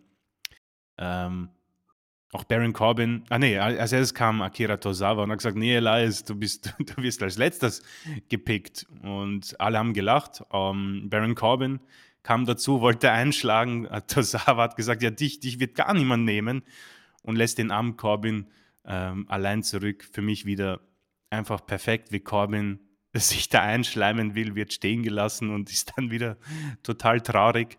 Ähm, ich finde, dass man hier wirklich ein tolles Segment produziert hat. Und äh, mal sehen, vielleicht wird man das hier irgendwie auch beim Draft nutzen. Aber Erneut haben- nochmal, warum kann denn WWE nicht sehen, wie großartig Corbin in dieser Rolle ist? Ich, ich verstehe es nicht. Es ist jetzt äh, das zweite Mal, dass er sich nach, nach seinem Homeless-Gimmick wieder als dieser. Äh, man muss einfach Mitleid mit ihm haben. Man, man, man muss ihn doch mögen in dieser Rolle. Ich verstehe nicht, wie WWE das nicht sehen kann. Wie kann man so blöd sein? Aber irgendwie, weißt du, das Witzige ist, irgendjemand sieht es ja, weil weil sonst steckt, sie stecken ihn ja immer wieder mal in solche Segmente. Weißt du warum? Weil sie, ich befürchte wirklich, weil WWE glaubt, wir lassen Corbin doof aussehen und bucken ihn runter. Die peilen nicht, dass sie ihn genau richtig einsetzen und dass er in, in die Herzen der, der Fans, einiger Fans damit kommt. Ich meine, wie kann man denn Corbin in diesen Segmenten nicht irgendwie mögen oder irgendwie mit ihm so ein bisschen mitfühlen? Ich peil's nicht. Der kleine Tosawa sagt, you suck und geht. Und er Ah. bleibt da traurig zurück. Es ist so gut. Oh Mann, also ein super Segment. Für mich das Highlight. Ich habe da wirklich ähm, äh, lachen müssen. Und dann Main Event. Auf den Main Event habe ich mich ja eigentlich gefreut. Ähm, Undisputed Tag Team Champion Sami Zayn, Kevin Owens und auch Matt Riddle haben gegen den Judgment Day gewonnen. Nach zwölfeinhalb Minuten. Ähm, ja, Riddle hat Balor gepinnt nach äh, zwölfeinhalb äh, Minuten nach dem Floating Bro. Ähm, es gab natürlich sämtliche Eingriffe. Rhea Ripley als SmackDown Women's Champion in einer Rolle, die nicht die ist, die sie benötigt. Und danach gab es einen Riesenbrawl. Latino World Order, Judgment Day, Bloodline. Ähm, ist okay, ist okay. Man äh, hat Backlash aufgebaut. Es gibt das Six-Man-Tag-Team-Match. Das wird ziemlich gut werden. Wird wahrscheinlich nicht an die Hochzeiten ankommen von den angesprochenen Shield, Wyatt, ähm, Family und The New Day, aber immerhin mal wieder so eine Art ähm, äh, ja, Replay von damals, 2014, 15. Ähm, am Ende ist es nicht so schlimm. Ich habe das in der Vorbesprechung, glaube ich. Es ist nicht schlimm, es ist einfach nur langweilig und nichts mehr heiß. Bloodline ist einfach zu Ende, Leute. Ich komme mit Sami Zayn und Owens als Tag Team Champions nicht zurecht. Owens kommt mir auch so vor, als würde er sehr darunter leiden, dass er eine klare Rolle hat als Face. Ich glaube, dass er tatsächlich am besten als Tweener funktioniert, wo er vielleicht Woche für Woche seinen, seine Promo auch ändert und man sich auch fragt, naja, ist er jetzt Heel oder ist er Face? Denn in einer deutlichen Face-Rolle, glaube ich, fühlt er sich einfach nicht wohl und vielleicht merkt er und Sammy ja irgendwo auch, dass das auch, einfach auch, ja. nicht die, die, der richtige Weg war weil man einfach jetzt diesen Loop macht und den unnötigen. Wir sind am Ende. Es ist einfach, die Feder ist kalt. Ich habe das schon mal mit dem Spiel verglichen, WWE 2K. Es gibt bei diesem GM-Modus auch die Sache, du, du, du darfst eine Feder nicht mal bucken, weil da einfach steht, die ist kalt, Mann, das, das interessiert die Fans nicht. Und hier macht man eben genau das und es ist einfach vorbei. Der Höhepunkt war am Ende der Royal Rumble. Das hat man perfekt gemacht. Und danach war es einfach nur schwer. Es war einfach schwer und das ist die Konsequenz. Im Moment bleibe ich einfach dabei, dass die Show in Ordnung ist. Wrestling gibt es genug. Es ist einfach nur alles sehr, sehr kalt und langweilig. Und vielleicht ist es sogar einfach schlimmer als das, was Vince McMahon gemacht hat. Ähm, es bleibt irgendwie ein Chaos und äh, man wartet vielleicht auch auf einen Draft und dann orientiert man sich langsam Richtung Money in the Bank und den SummerSlam und dann bis dahin weiß man wahrscheinlich auch ganz genau, was Triple H macht und was Vince McMahon macht und wie diese ganze Division weiter aufgebaut wird. Aber das waren für mich zwei sehr langweilige Shows, die untergehen werden in, keine Ahnung, was war das, Folge 1560. Das wird, daran wird sich nie wieder jemand erinnern. Und ja, äh, man wird sich an vieles nicht erinnern, aber um hier jetzt mal aktuell zu bleiben, das war einfach alles sehr langweilig. Ja, und, ähm, ich finde, du hast es auch sehr schön gesagt. Ich sehe es genauso. Kevin Owens und Sami Zayn waren für mich in dem Moment an kalt, wo sie die Tag-Team-Gürtel gewonnen haben, weil ab da war für mich klar, geht's jetzt bergab. Und der Grund ist für mich auch relativ klar, also für mich jetzt. Also, ich kann da ja natürlich auch falsch liegen. Aber wir haben es auch mehrfach schon gesagt warum war denn Sami Zayn so stark? Weil sich niemand um ihn gekümmert hat. Er konnte rumkaspern, wie er wollte backstage. Er hatte, das hat man auch gespürt, viel mehr Freiheiten, wie er seinen sein Verschwörungstheoretiker-Pseudo-Gimmick irgendwie rüberbringen konnte. Bei der Bloodline hat er das Beste aus dem gemacht, was er sollte. Und jetzt sind sie im Korsett des WWE Babyfaces gefangen. Sie sollen jetzt diese Ausschlachtungsrolle wie immer spielen. Und äh, sie sind einfach limitiert. Sie werden gebunden, sie werden gelähmt, sie werden äh, ihrer Stärken beraubt. Kevin Owens hat gefühlt gar keinen Bock. Sami Zayn sehe ich genau wie du eigentlich auch nicht mehr. Sie sind jetzt kaltgestellt. Sie sind als äh, Tag Team Champions abgespeist. Es ist die, äh, die Notlösung und es, äh, es ist nichts. Die Fehde ist erledigt. Und das Einzige, was im Moment heiß ist, ist Roman Reigns als Chef seiner Bloodline, also der Usos mit dem Wiseman und Sikoa. Das heißt, dieses Stable bleibt. Sami Zayn war eine Zeit lang Teil der Geschichte, wohl ein prägender, der das Ganze auch auf ein höheres Level gebracht hat. Das haben wir auch immer so gesagt. Sami Zayn hat die Storyline auch lange Zeit getragen. Aber jetzt äh, sehen wir ja, was schwimmt und was singt. Und äh, Reigns Status hat sich 0,0 verändert. Zayn und Owens sind tief gefallen. Und das haben wir so befürchtet. Ich will nicht sagen, wir haben es vorausgesagt. Das so krass würde ich es nicht sagen. Aber ich habe es seit Monaten befürchtet, dass das so passieren könnte. Und alle, die sagen, Owens und Zayn sind heiß und da Spaß dran haben, den, den gönnen wir das von Herzen. Wir hätten es auch gerne so, aber äh, wir können es nicht sehen. Und sie sind ja wirklich bei SmackDown und Raw, sie sind ja prägender Bestandteil der Show. Also sie sind ja der rote Faden, der sich durch die ganze Show zieht. Alleine, es interessiert keinen mehr. Es ist langweilig, wie Chris sehr schön gesagt hat.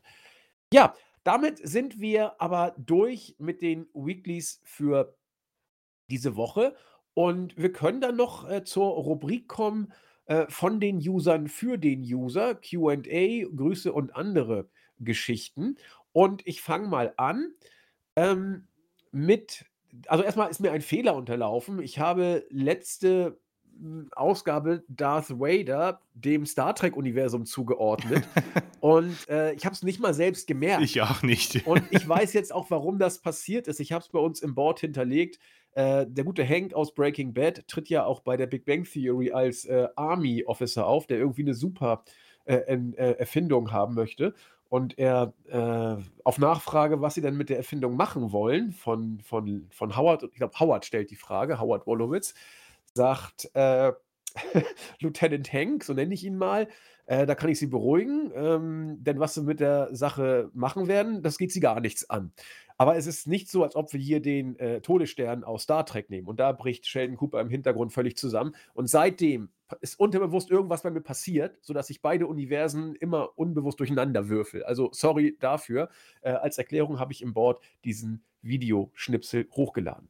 Der User, besser wie ihr sagt, seid bitte vorsichtig mit euren Sondergrußen. Das könnte bei manchen Lesern gar nicht gut ankommen. Ich weiß nicht, ob er irgendwie auf äh, laute Vögel anspielt. Wir können dazu nichts sagen, aber äh, wir nehmen uns das natürlich zu Herzen. Stone Cold Fozzy hat gemerkt, was wir nicht gemerkt haben, dass wir nämlich letzte Woche Schnapszahl hatten und er gratuliert äh, zur äh, ja, Jubiläumsschnapszahl. Dafür herzlichen Dank. Das kühle Blonde hole ich nach.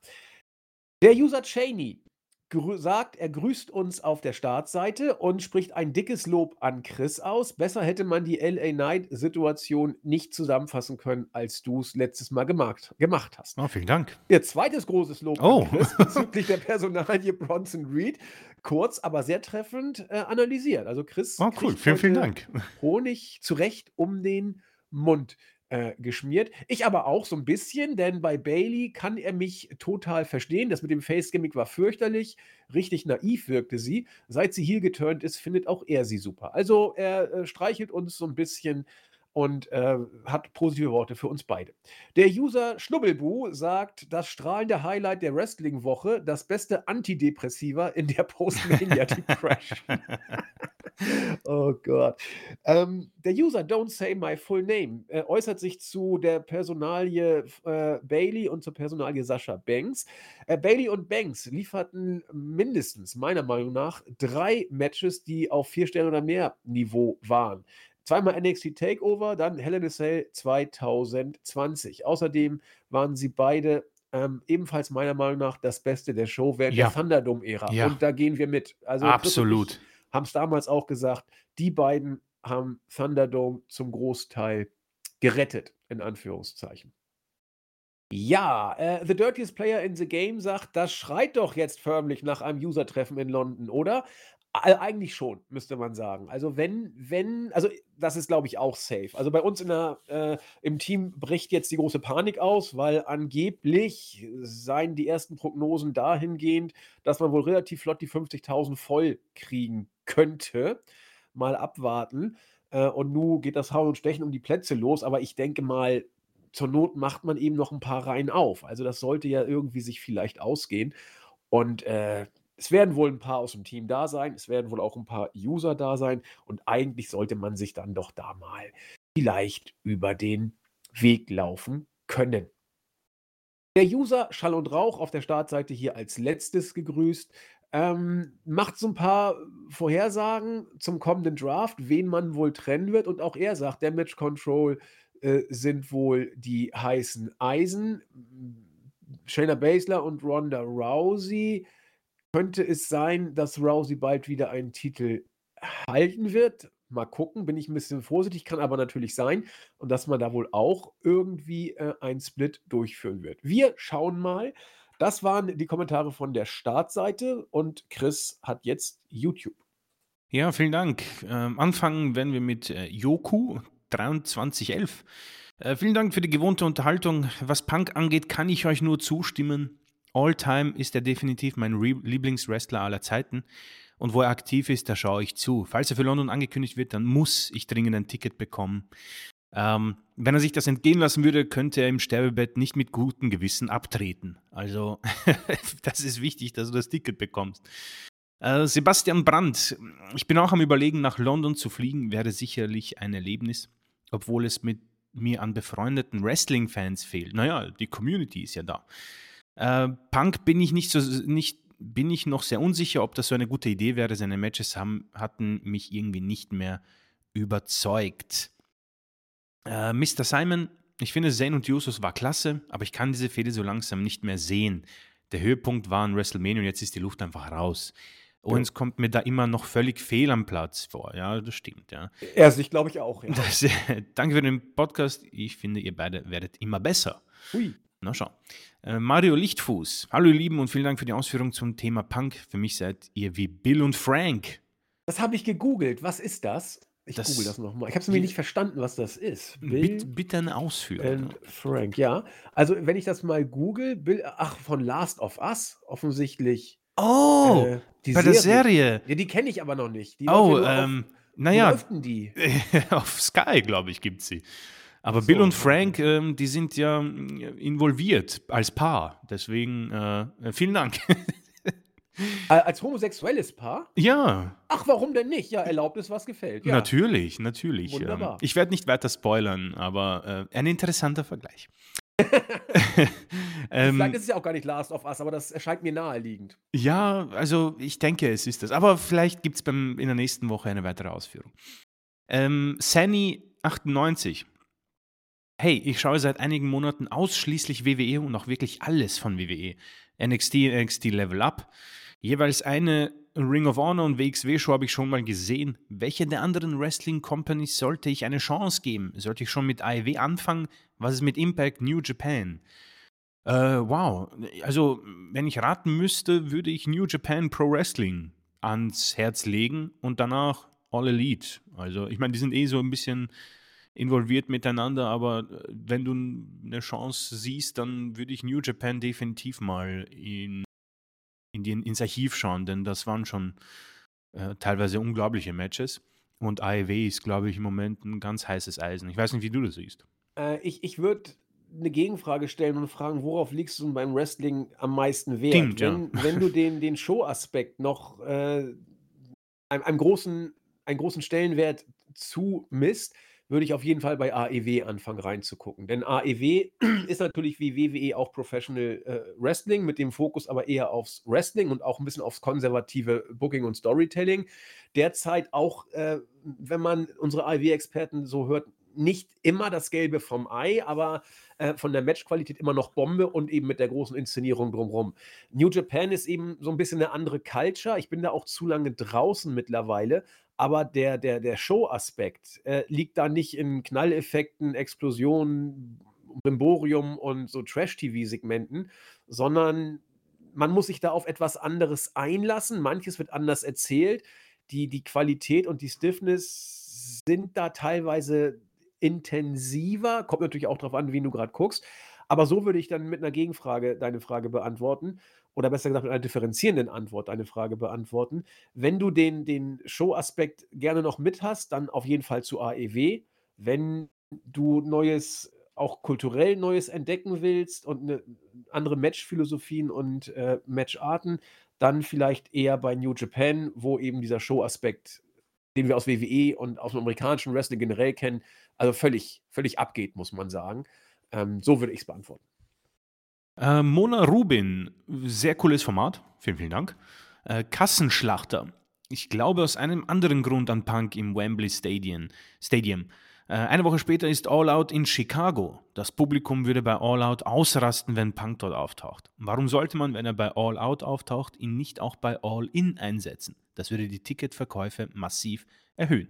Ist da nicht sogar im Juni auch noch was in Chicago geplant, wo man mit Punk irgendwie rechnet? Ich bin bei AEW gerade nicht drin. Ja, also man möchte, glaube ich, sogar eine eigene ähm, also eine eigene Sendung mit ihm aufbauen. Also sie wollen noch eine andere, ähm, wie heißt das, ähm, Sendung quasi, auch neben äh, Dark und ähm, Revolution und wie sie alle heißen. Und wir haben ja auch nicht so viel, okay, ja gut. Genau. Ähm, und er soll das quasi anführen, nachdem, nachdem vielleicht die äh, ja, das zu Punk, äh, zu Omega und zu den Young Bucks wohl noch nicht so ganz geregelt ist. Aber klar, Chicago ist immer, äh, immer ein Stichwort bei Punk. Auf jeden Logo. Fall, ja. Ähm, und abschließend Dante 976. Hallo, ihr zwei Podcast-Urväter. Ich war über eine Aussage von Andy enttäuscht und verletzt. Es braucht also CM Punk, damit du Chris in London suchen und treffen würdest. Ich dachte, zwischen euch herrscht echte Liebe. Ja, bin ich auch enttäuscht. Echte Liebe braucht keine körperlichen Begegnungen, hat schon der große Philosoph Platon äh, vor 2500 Jahren ungefähr äh, gesagt. Ähm, wie, irgendwann werden Chris und ich uns sowieso mal treffen. Also ob wir das jetzt in London machen oder ob ich irgendwann mal wieder Wien besuche oder er mal in den hohen Norden will. Also das, äh, äh, wir werden doch nicht so eine Trivialität wie CM Punk als äh, den Grund für ein Treffen ausmachen. Er mag eine bestimmte Rolle spielen, aber nicht den finalen Ausschlag dafür geben, denn das wir uns irgendwo über den Weg laufen, da gehe ich ja felsenfest von aus. Ja, definitiv. Das, das denke ich aber auch. Wir kennen uns ja äh. auch erst vier Jahre. stimmt, sind schon vier Jahre. Meine Güte, unglaublich, wie die Zeit vergeht. Äh, Survivor Series 2019, genau. Ja, ähm, ja und das, damit ist YouTube auch geschlossen. Vielen, vielen Dank für die zahlreichen Kommentare. Ja, und wir schließen ähm, unsere Grüß- bzw. Fragerunde ab mit einer Einbezug noch. Ich glaube, auf, es war, glaube ich, auf YouTube, wo ein User, der irgendwie Uwe hieß, irgendwie geschrieben hat, dass, dass ähm, er uns gar nicht ertragen könne, weil wir selbsternannte Experten irgendwie nur negativ seien. Äh, dieser Kommentar wurde gelöscht. Ich weiß, wie gesagt, nicht von wem. Ich, ich kann das nicht. Ich bin technisch nicht versiert und ich glaube, Chris hat es auch nicht gemacht. Nee, also, also entweder hat YouTube das gelöscht. Wir wurden auch als Idioten bezeichnet. Kann sein, dass das irgendwie als, als Beleidigung rausgegangen ist. Ich weiß es nicht. Vielleicht hat es auch bei uns im Team jemand gemacht. Ist egal. Ich wollte es hier an dieser Stelle trotzdem mal erwähnen. Nicht, dass man hier heißt, hier, wir, wir, wir zensieren oder sowas. Also, äh, Idiot, ja, meine Güte. Also, nicht so prickelnd jetzt, aber dass wir ständig immer alles schlecht machen und so haben wir schon tausendmal gesagt, finden wir eigentlich nicht. Also manche sagen, wir sind teilweise sogar zu kritisch, aber ich wollte jetzt hier nicht das komplett aus so unter den Tisch fallen lassen, von wegen, Hö, wir, wir Sachen nur positive äh, Kritik äh, zur Geltung kommen. Nee, auch das wollte ich hier angesprochen haben, äh, wenngleich ich mich hier tatsächlich distanzieren muss, A von der Wortwahl und auch B von dem, was äh, in der Sache uns da vorgehalten wird. Also ich glaube und hoffe nicht, dass wir hier aus Prinzip alles schlecht machen, denn äh, gerade Sami Zayn und die Bloodline, die heben wir nur seit, oder haben wir bei Zayn seit Monaten in den Himmel gehoben. Also, hm.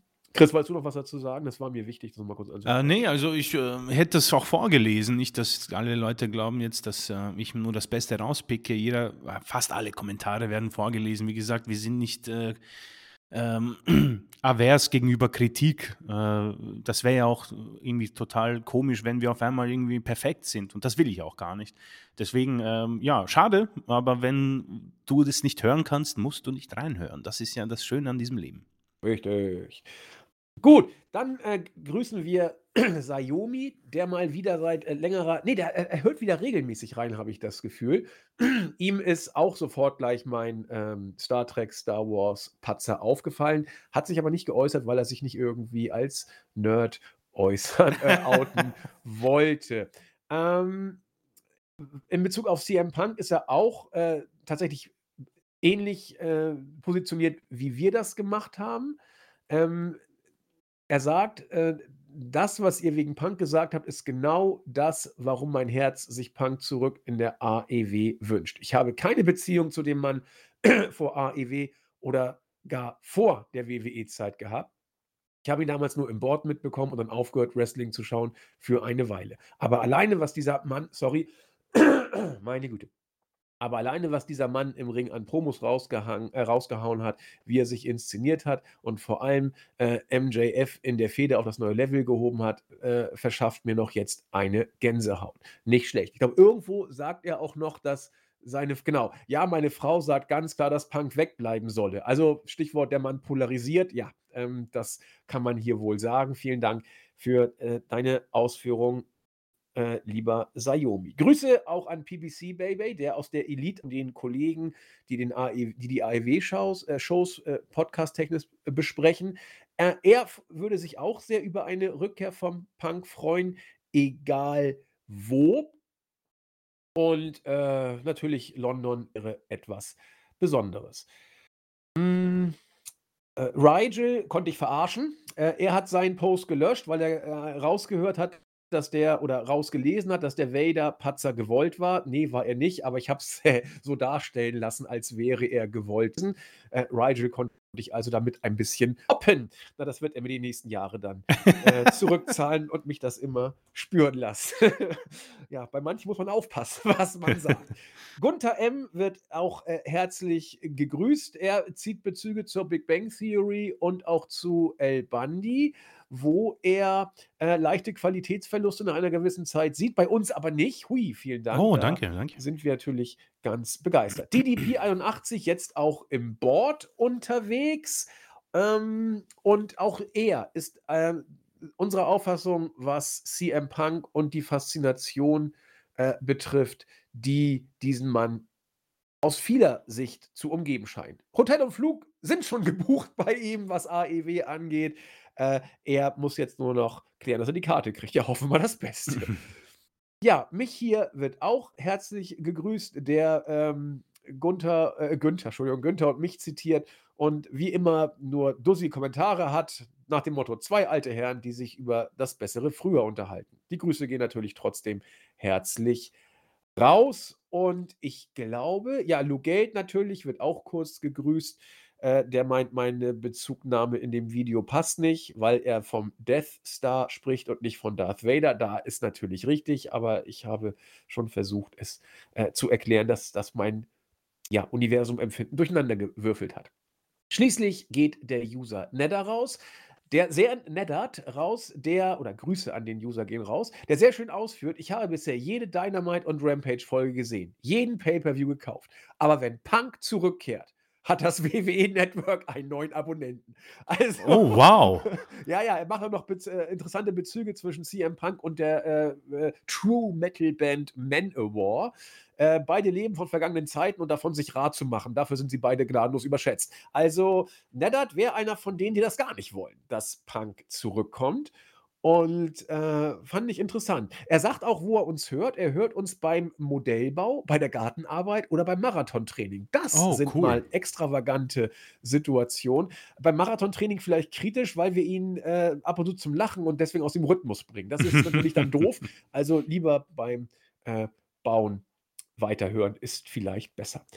Ja, das war's diese Woche wieder von der ähm, Grüßfront und damit sind wir mit dem Podcast auch am Ende. Ich gucke mal auf den Zeitpunkt der Aufnahme. Man glaubt es nicht, wir haben wieder mal anderthalb Stunden geschafft, ohne dass wir uns da vorher drum gekümmert haben. Faszinierend, wie man da irgendwie so ein Gefühl irgendwie reinbekommt.